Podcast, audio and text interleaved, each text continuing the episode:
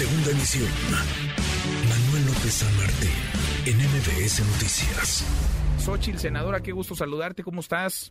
Manuel, qué gusto saludarte a ti, a todo tu auditorio esta tarde aquí, pues tenemos sesión este, listísima para ser la próxima jefa de gobierno de la Ciudad de México. La próxima jefa de gobierno, aunque te están, no sé si te están tentando, si te están lanzando esto como un guiño, si es para que te bajes de la contienda por la jefatura de gobierno. Hay quienes pues te están alimentando la posibilidad de que seas candidata, pero a la presidencia, Xochitl, a ti, a ti eso eh, no te entusiasma, tu carrera y tu proyecto está en la Ciudad de México. A ver, es muy alentador es muy padre leer columnas como la de Salvador Camarena el fin de semana en el país, porque además retoma parte de unos tramos de mi vida que a mí me hizo recordar y me hizo tener sentimientos muy encontrados. Por supuesto que eh, sí, hay, hay una vida de lucha, hay una vida de venir de abajo. Eh, por supuesto que también eh, leer la columna de Castañeda, o sea, hay otras que han salido, algunos comentarios en Twitter, pues te hace ver que portarte bien en la vida, no robar, eh, ser eh, disciplinada, dar resultados, que fue lo que me pasó con el gobierno de Fox o como alcaldesa, hoy como senadora, venir a todas las sesiones, pues da frutos, por eso estoy ahí.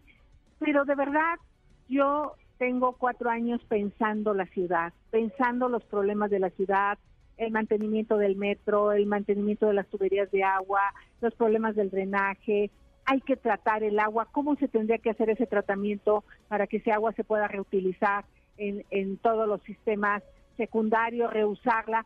E, estoy trabajando en cómo recuperar la economía y volvernos una ciudad competitiva con el turismo. Es un desperdicio no ser una potencia turística en la ciudad, es un desperdicio no ser una potencia tecnológica. Cómo hacer que los jóvenes aprendan código, aprendan inglés, que los jóvenes puedan crear sus propias empresas, eh, en fin, eh, darles impulso con microcréditos a los emprendedores, en fin, traigo unas ideas. Cuando le oigo esto, pues no, no creo que no, no, no es el momento, no, el ego no te puede ganar al raciocinio. Entonces, eh, tengo claro qué hacer con la ciudad. Eh, mi querido amigo. Tienes claro, dice Xochitl, qué hacer con la ciudad.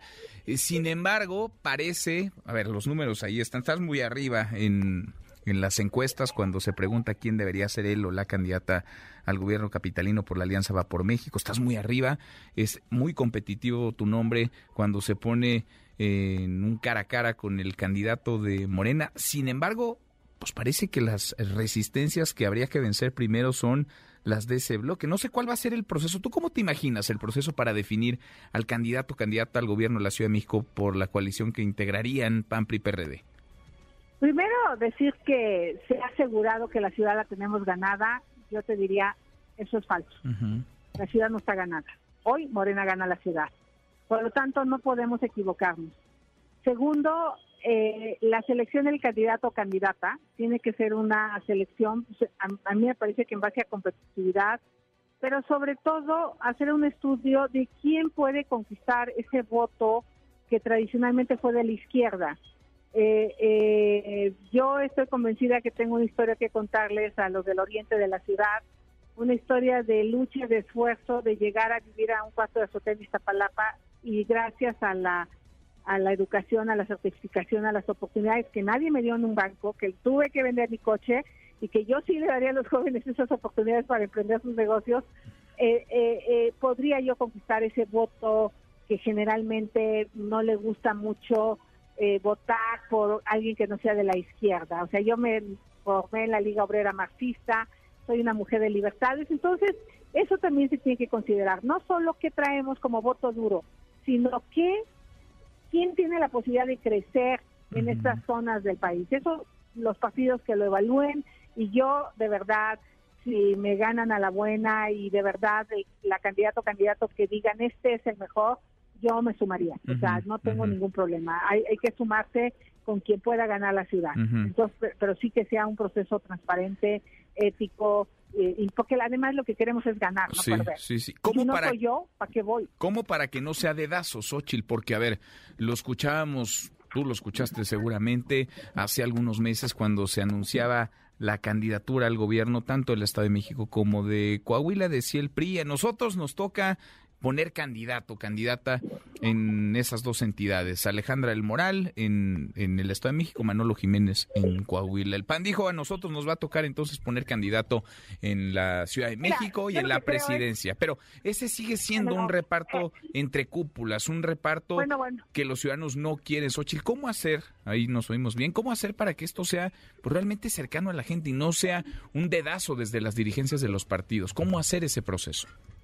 Creo que hoy los tiempos han cambiado y hoy necesitamos de los ciudadanos.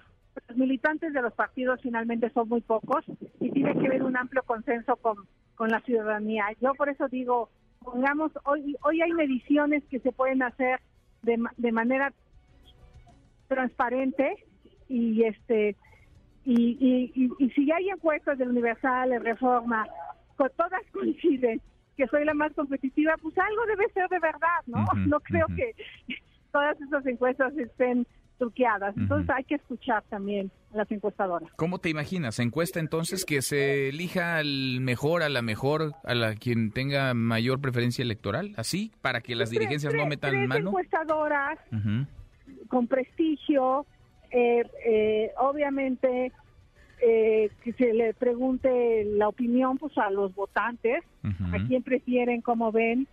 Creo que es la manera más imparcial, porque obviamente si es una elección interna, pues ahí no tengo ninguna posibilidad. Difícilmente, ¿no? Pues sí, con, pues sí. con voto de solo de la militancia, pues sí es más difícil. Pues si quieren, si quieren ganar, van a tener que escoger a, a quien sea el mejor o la mejor candidata. Y no necesariamente tengo que ser yo, ¿eh? Digo claramente. Si quieren si, quieren, si quieren perder o si quieren mantener las cuotas, pues elegirán al que sea cercano al dirigente del partido, a quien controle las estructuras del partido, no sea el partido que sea en la ciudad. Vamos a ver. Por lo pronto tú te mantienes entonces, aunque estén ahí los que te avientan a la contienda presidencial, tú quieres ser jefa de gobierno de la Ciudad de México. Estoy lista, estoy preparada para eso, tengo idea clara de que estoy con la ciudad y le agradezco a todos aquellos que de alguna manera visualizan con buenos ojos que pudiera ser lo otro. Híjole, que no, no, no me veo ahí. Bueno. Siendo franca. O no todavía, quién sabe. ¿Quién sabe? Xochil Gras, como siempre, muchas gracias, senadora. Es la senadora del PAN, Xochil Gálvez, que dice, no, por ahora al menos, no, yo no quiero ser candidata a la presidencia, yo quiero ser jefa de gobierno de la Ciudad de México. Redes sociales para que siga en contacto: Twitter, Facebook y TikTok. M. López San Martín.